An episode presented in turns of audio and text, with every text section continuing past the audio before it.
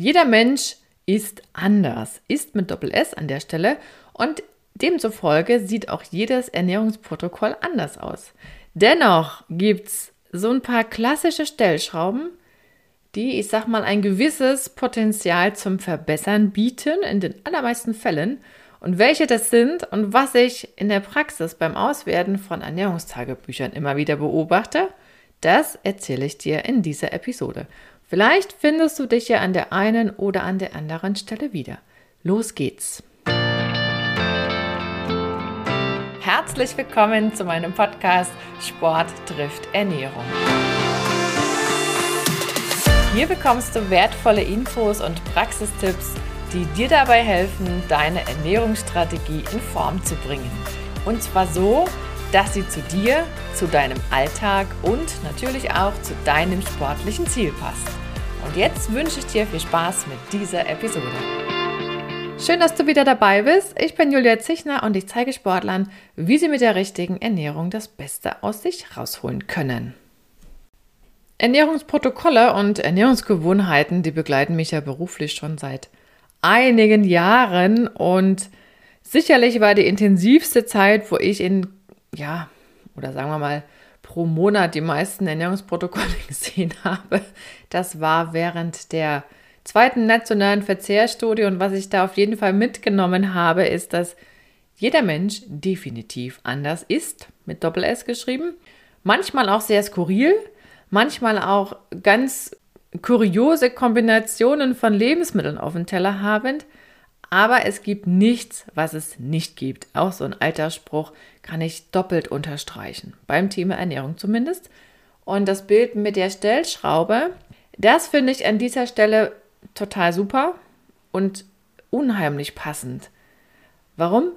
Weil auch das Thema Ernährung ganz viel Potenzial bietet zum, ich sag mal, Einstellen oder zum dran drehen, zum Tunen von mir aus. Nenn es, wie du magst. Auf jeden Fall gibt es Dinge, die sich verändern. Ernährung ist kein starres Thema. Das wünschen sich vielleicht einige. Manche sehnen sich ja nach so einer ganz klaren Empfehlung, die vom 1.1. bis zum 31.12. gilt und wo man möglichst immer das Gleiche nur umsetzen braucht, damit das nicht so anstrengt das wird nicht funktionieren. Das ist nicht das reale Leben, dann müsste ich ja meinen Aktivitätsgrad auch immer gleich halten. Das passiert aber in den aller, allerwenigsten Fällen. Das ist vielen zu langweilig, auf Deutsch gesagt. Und je mehr Spielraum in deinem Aktivitätsgrad drin ist, also je mehr du dich bewegst oder je mehr Spielraum in deiner Aktivität dabei ist, ne, gibt es Tage, wo du mal acht Stunden körperlich aktiv bist, dann wieder gar nicht Umso mehr die Bewegung streut, umso mehr variiert zwangsläufig auch dein Bedarf an Nährstoffen. Und je länger dieser Zustand anhält, umso mehr streut das. Logisch. Und damit wird sich auch die Ernährungsweise immer mal ändern müssen. Das fühlt sich nicht nach Last an, wenn es richtig gut läuft, weil man einfach intuitiv gelernt hat, seinem Körper das zu geben, was er, was er braucht, also weil man auch den Bedarf erkennt. Das erfordert ein bisschen Erfahrung, manchmal auch negative Erfahrung, weil man ja daraus lernt, logischerweise. Erfahrung macht klug, auch ein weiser Spruch. Und von daher gibt es weder gute Empfehlungen, die für alle taugen, das hatten wir auch in einer der letzten Episoden schon mal, das zeigt sich hier an der Stelle auch ganz klar wieder. Und ich muss damit leben, dass das Thema Ernährung einfach in Bewegung ist. Also ich darf mich verabschieden von dem Punkt, dass das Tag ein, Tag aus immer gleich ist. Das entspannt aber auf der anderen Seite auch eben, weil wir ja selber aus dem Alltag kennen, nee, das funktioniert nicht jeden Tag gleich. Zum Glück, muss man sagen. Zum Glück, zumindest aus meiner Sicht. Und ich will auch gleich noch mit einem anderen Irrglauben aufräumen, den ich immer wieder höre. Je mehr ich anders mache, umso schneller wird sich die Lage verbessern. Das ist beim Thema Ernährung nicht so. Schön wäre es, könnte man auch draufschreiben. Das läuft nicht proportional. So nach dem Motto, wenn ich zehn Dinge anders mache, dann kann ich ja mehr Positives bewirken, als wenn ich nur drei Dinge anders mache. Der Glaube daran, der mag Berge versetzen, das kann schon sein. Aber das wird nicht funktionieren. Zumindest dann nicht, wenn es nicht die richtigen Dinge waren. Und so viel unter uns gesagt, muss man gar nicht ändern, um viel zu erreichen. Meistens ist es viel, viel weniger, woran oder was ich ändern sollte, um wirklich einen Vorteil zu erreichen. Es kommt ja nicht darauf an, besonders viel zu tun oder zu ändern, sondern an der Stelle zählt eben die Qualität der Maßnahme, nicht die Quantität. Also du musst das Richtige tun, an den richtigen Hebeln oder an den passenden Hebeln ansetzen, beziehungsweise kann man ja auch Stellschraube dazu sagen. Deswegen finde ich dieses Bild so schön, weil man da eben in die eine Richtung und in die andere Richtung drehen kann. Und Schrauben dürfen ja auch unterschiedlich stark angezogen werden, ne? je nachdem, was ich für eine Situation habe. So ist es ja im Grunde auch bei der Ernährung und den vielen verschiedenen Menschen mit ihren Bedürfnissen. Kommen wir mal zu den Stellschrauben, die ich mir so im Kopf zusammengesammelt habe. Eine ist klassisch, die kennst du mit Sicherheit auch, Energiebedarf. Da gibt es manchmal Probleme, weil der nicht gedeckt wird. Und wir reden ja von Sportlern beziehungsweise Problemen, die auftauchen können. Und wer meldet sich bei mir häufig? Das sind tatsächlich diejenigen, die gemerkt haben, ich komme mit meiner Ernährung nicht hin. Irgendwie klemmt was, ich, ich habe einen Leistungsabfall. Und wenn ich dann nachfrage, was verändert wurde, dann ist es häufig das Training. Und dann passiert es auch häufig in den Situationen, wo, wo sich mehr bewegt wird, wo es sich intensiver bewegt wird, wo plötzlich Intervalle auf dem Programm stehen, wo längere Einheiten gemacht werden. Und solange, ich sag mal, das sportliche Programm im Rahmen geblieben ist, hat sich das Problem nicht gezeigt. Erst als es dann deutlich mehr wurde, deutlich intensiver wurde, da ist klar geworden, ups, da fehlt irgendwie der Mehrbedarf an Energie. Und da schließt sich eigentlich auch gleich das nächste Problem an, beziehungsweise die nächste Stellschraube, und das sind die Kohlenhydrate. Denn in den Fällen, wenn Energie fehlt, weil intensiver trainiert wird, sind auch meistens die Kohlenhydrate zu kurz gekommen. Na, wenn ich intensiv trainiere, brauche ich automatisch mehr Kohlenhydrate, Muskelbenzin, das ist so. Und demzufolge sollte man da auch den Fokus drauf legen und das Zeitfenster auch nicht aus den Augen verlieren. Und da merkst du schon, es wird ein bisschen komplexer, aber das ist, das ist halt der Mensch. Der funktioniert nun mal etwas komplexer und nicht so schwarz-weiß. Woher kommt noch diese Idee, dass dass zu spät die Kohlenhydrate aufgestockt werden oder so eine gewisse Hemmung besteht, das beobachte ich dann, wenn sich jemand auf so eine Low-Carb-Ernährung eingeschossen hat und das dann immer durchziehen will. Das ist ja vom Grunde her klug und das ist auch klug, wenn ich sage, ich mache kaum Muskelarbeit, also wenn ich viel rumsitze oder wenig körperliche Aktivität habe. Super Idee, keine Frage. Aber wenn ich intensiver unterwegs bin, also meine Muskulatur intensiver belaste, auch länger belaste, dann geht das nicht mehr auf, dieses Modell. Und dann sind wir automatisch bei der Frage, ja, wie, wie kriegt denn jetzt der Körper seine Energie? Woher wird er die beziehen? Hat er noch genug Sauerstoff für einen gut laufenden Fettstoffwechsel? Also das, das sind ja Fragen, die dann auch wieder ineinander greifen. Also gerade bei den Kohlenhydraten ist es bei intensiven Trainingseinheiten meistens die Menge, die zu kurz kommt, manchmal auch das Timing. Und an der Stelle noch so ein, ja, vielleicht ein so ein Gedanke, der in den Herbst passt, wenn, wenn der Herbst, Winter dann bei dir für weniger Training steht, dann ist ja auch immer noch mal so ein Punkt, sich zu überlegen, okay, bleibe ich jetzt bei den Kohlenhydratmengen, die ich in meiner trainingsreicheren Zeit aufgenommen habe und auch bei diesem ganzen Obst oder den Obstsäften, das ist dann auch immer ganz, ganz klug, dort nochmal runterzufahren und vielleicht ein paar Gemüsevarianten nach oben zu schrauben. Also das, das ist immer so ein Punkt, wenn sich das Training ändert, auch nochmal zu gucken, okay, was könnte ich denn beim Essen anpassen oder was würde jetzt zu dem neuen Level gehören. Ich hatte ja gerade auch gesagt, Ernährung ist kein starres System, das ändert sich, je nachdem, wie sich dein Bedarf ändert.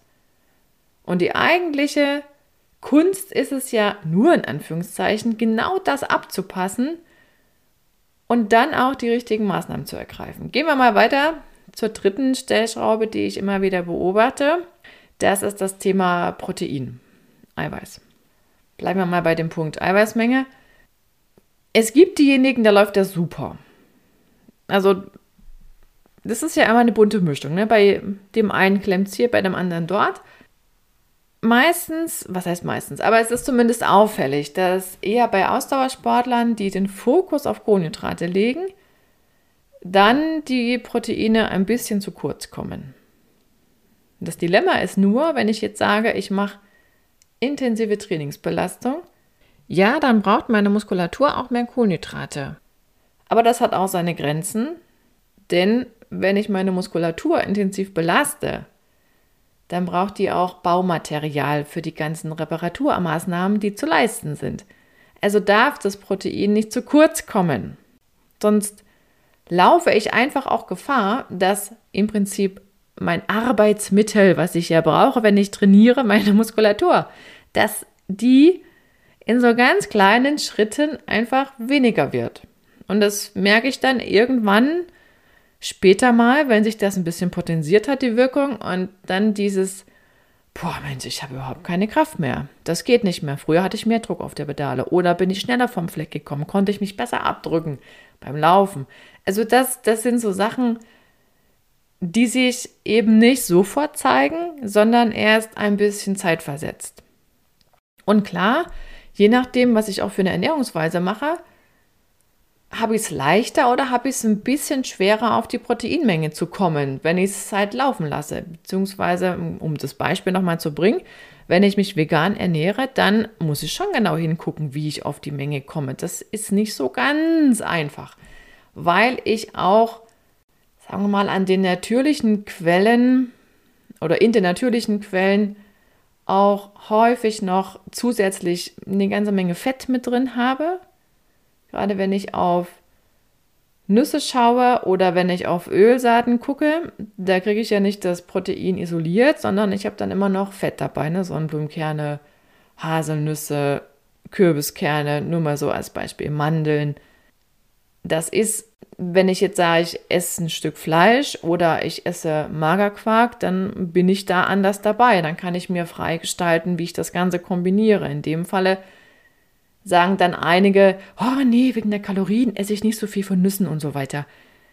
Da kommt es dann wirklich gut drauf an, die Zusammensetzung meiner Mahlzeiten hinzukriegen. Was ich damit sagen will, ist, erfordert etwas deutlich mehr Wissen, um das dann so hinzukriegen. Und wenn du dir mal überlegst, wenn ich ein Minimum, ich sage mal das Minimum von 1 Gramm Protein pro Kilogramm Körpergewicht nicht hinkriege, dann habe ich irgendwann ein Problem. Kommt tatsächlich manchmal vor. Und das sind dann auch die Berichte, die ich dann auf der anderen Seite höre, wenn man das mal ein bisschen steigert, den Proteinbedarf. Ja, jetzt habe ich auch mehr Power. Also es sind nicht immer die Kohlenhydrate, die das Problem vielleicht sind oder die fehlenden Kohlenhydrate, wenn die Kraft fehlt, dass es manchmal auch einfach ein eine zu geringe Proteinaufnahme. Aber das Thema Protein ist nochmal eine Folge für sich äh, wert. Da könnte man natürlich ewig drüber erzählen, aber es wird, glaube ich, mal Zeit, fällt mir gerade auf, eine Folge dazu zu machen. Die fehlt ja noch. Genauso zum nächsten Punkt, das ist die Fettqualität. Das wäre Stellschraube Nummer 4, wo ich auch immer ja, hinschaue und häufig so ein paar Ansätze finde zum Verbessern, nämlich das ist das Verhältnis der essentiellen Fettsäuren, also die wir nicht selber herstellen können, die wir von außen brauchen über die Nahrung. Und da rede ich von Omega-3 versus Omega-6. Omega-3 kennen ja viele, hat man mal gehört von irgendwelchen Nahrungsergänzungsmitteln, aber Omega-6 ist nicht so populär. Trotzdem essen wir es häufig. Ne? Brauchst nur mal überlegen, wie oft dich eine Sonnenblume auf irgendwelchen Verpackungen anlacht. Und meistens passt das Verhältnis nicht. Das heißt, wir müssen bei diesen Omega-6-Fettsäuren ein bisschen einsparen und wir müssen bei Omega-3-Fettsäuren ein bisschen aufdrehen. wenn ich ein Verhältnis habe, habe ich ja immer mehrere Möglichkeiten, daran zu arbeiten. Das ist die schöne Sache. Ich muss halt nur wissen wiederum, was genau zu tun ist. Klar, neben den energieliefernden Nährstoffen gibt es auch die Mikronährstoffe. Da gibt es ein paar Grundzusammenhänge. Und zwar, wenn, wenn die Energie zu kurz kommt, wenn die Lebensmittelauswahl zu einseitig ist, dann steigt automatisch das Risiko natürlich für irgendeine Mangelsituation.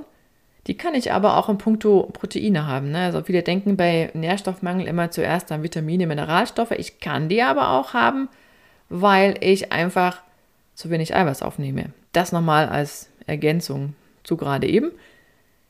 Bei Mikronährstoffen ist es immer eine Mischung aus Ernährungsanalyse und Labordaten, um dann genaues Bild zu bekommen. Und da muss man auch für sich nochmal im Kopf behalten, das ist auch etwas, was sich nicht von heute auf morgen ergibt. Das ist immer etwas, was mit einer längeren Historie einhergeht und sich auch an ja, bestimmten Symptomen zeigt. Das, das bleibt ja nicht aus. Ne? Also deswegen ist das eigentlich auch so ein schönes Beispiel dafür, wie komplex das ganze Thema Ernährung ist und wie auch diese Schnittstelle zur Medizin immer wieder da ist, gerade bei diesem Thema. Aber eins ist auch klar, wenn ich, wenn ich einen gewissen, ja, gewisse Mikronährstoffe unzureichend parat habe und da ist halt Vitamin D immer so ein, ein nach wie vor ein Klassiker. Die nächsten sagen ja schon, dass Vitamin B12 für das neue Vitamin D sein. Also da wird man auch bald feststellen, dass da einige Probleme haben und uns noch lange gar nicht wussten. Gerade auch der älter werdende Mensch, weil die Aufnahme ein bisschen komplizierter ist und das dann mit zunehmendem Alter beim B12 auch zu einer, ich sag mal, nicht ganz so großen Ausbeute führt, führen kann.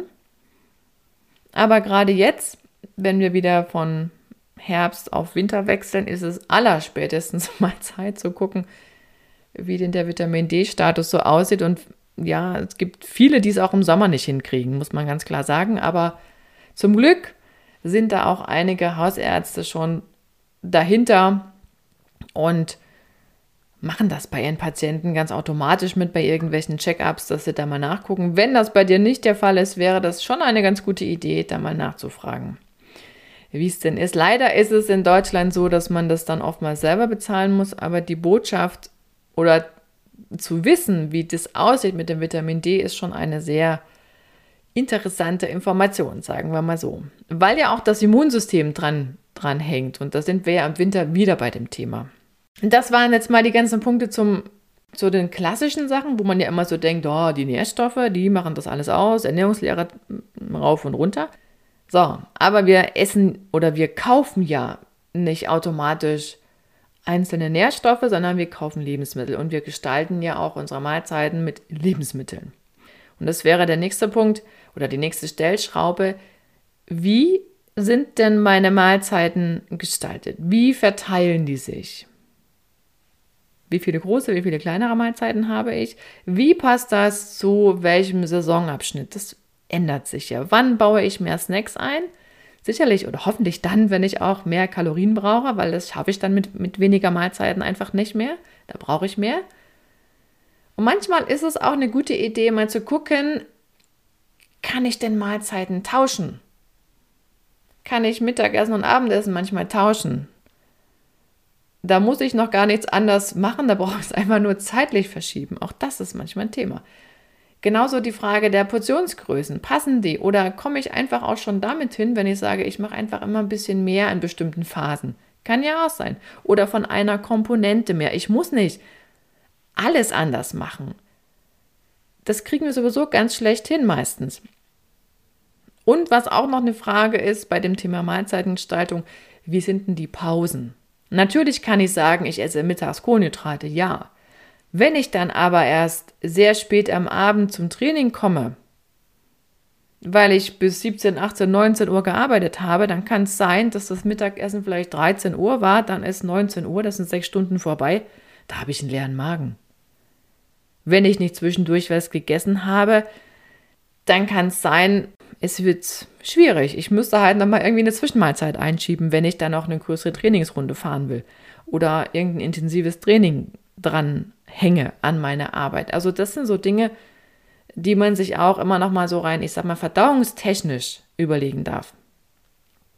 Und die siebte Stellschraube, das ist die Lebensmittelauswahl. Da kann man auch einiges noch mal ändern, wenn man einfach sagt, beispielsweise, ich nehme ein anderes Öl, ich nehme ein anderes Müsli. Ich mache mal ein klassisches Beispiel. Ich nehme nicht mehr Knusper, Schoko, Crispy, irgendwas. Ich nehme mal irgendwas ohne diese hochverarbeiteten, gezuckerten Teile. Ich nehme einfach nur Getreideflocken, Früchte, Nüsse sozusagen. Das ist schon ein großer Unterschied. Qualitativ auf jeden Fall. Da habe ich auch einen anderen Ballaststoffanteil drin. Also das nur mal ein Beispiel. Ne? Ich kann auch sagen, ich nehme eine Tomatensuppe. Manche, manche nehmen ja diese, diese frisch gekochten, was heißt frisch gekochten, aber diese, diese zumindest noch nach Tomate aussehenden Suppen, die es im Kühlregal zu kaufen gibt und nicht die aus Tüte.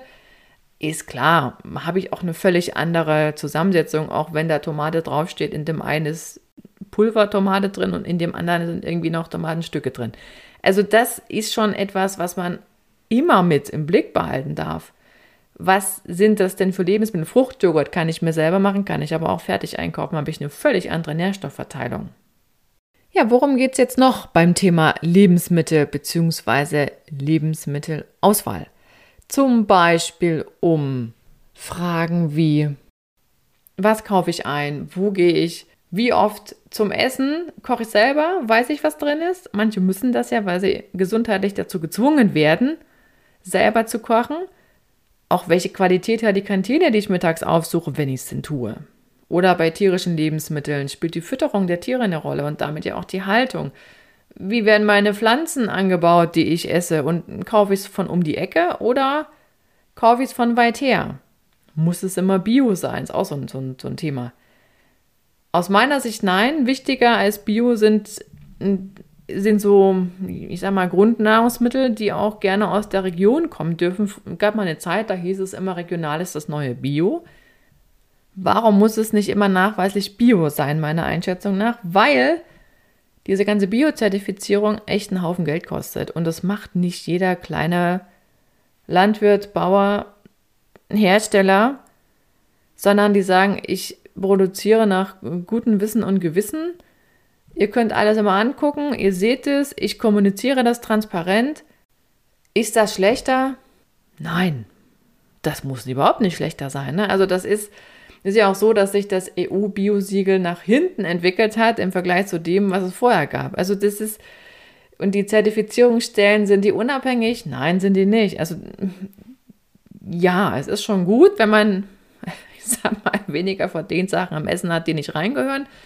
Aber es kommt für mich auch immer darauf an, halbwegs zu wissen, wie das hergestellt wird, was ich da esse oder wie das aufwächst oder heranwächst was ich da auf dem Teller habe. Und was ich beim Einstellen meiner, ich sag mal, Nährstoffzufuhr auch immer noch im Blick behalten darf, ist immer die Frage nach den gesundheitlichen Einschränkungen. Macht irgendein Verdauungsorgan Probleme? Gibt es eine Unverträglichkeit? Gibt es irgendeinen nachgewiesenen Mangel, nicht einen, den ich mir so ausmale? Mangel an Nährstoffen? Wo klemmt es vielleicht im Stoffwechsel? Das können ja die unterschiedlichsten Gründe sein. Also diese ich sag mal, diese physiologischen Einschränkungen, die machen es ja nochmal spannender und vielleicht auch ein Stück weit herausfordernder. Aber das, was oftmals, ich sag mal, in diesen allgemeinen Publikationen zur Ernährung drin sind, das ist ja immer die Basis, der Mensch ist kerngesund. Das trifft auf einige zu, ja, aber nicht auf alle. Und das darfst du nicht vergessen, wenn du irgendwo was liest, hörst, was gut sein soll. Deswegen muss man sich immer die Frage stellen, passt das denn auch zu mir und zu meiner Situation, letzten Endes zu meinem Bedarf. Ja, das waren, das waren die aus meiner Sicht sieben wichtigsten Stellschrauben, sage ich mal, wenn es darum geht, noch so ein bisschen mehr rauszuholen aus der Ernährung oder eben da anzusetzen, wo Potenzial nach oben ist, Luft nach oben ist. Was darfst du dir mitnehmen? Denke nicht nur an Nährstoffen, sondern eben auch in Lebensmitteln. Denn wir kaufen ja nichts pur ein, was in irgendwelchen Nährwerttabellen steht, sondern wir kaufen Lebensmittel ein und wir bereiten sie auch zu und essen meistens irgendwie gemischt. Aber die Auswahl an Lebensmitteln, die reicht noch nicht, die Menge macht, und das ist auch etwas, was ja, was, was immer Mühe bereitet in diesen ganzen Protokollen, ja, dass man mal irgendeine Portionsgröße angeben muss, aber ohne eine klare Menge kann man keine konkrete Aussage treffen. Und Ernährung ist ein Saisongeschäft, ist kein starres System, allein schon durch die Jahreszeiten und eben auch die damit verbundenen, ja, wie wir sie auch kennen, typischen Saisongerichte und auch Leckereien. Lebkuchen stehen ja schon wieder in den Regalen. Ändert sich auch das Essverhalten. Und das ist gut so.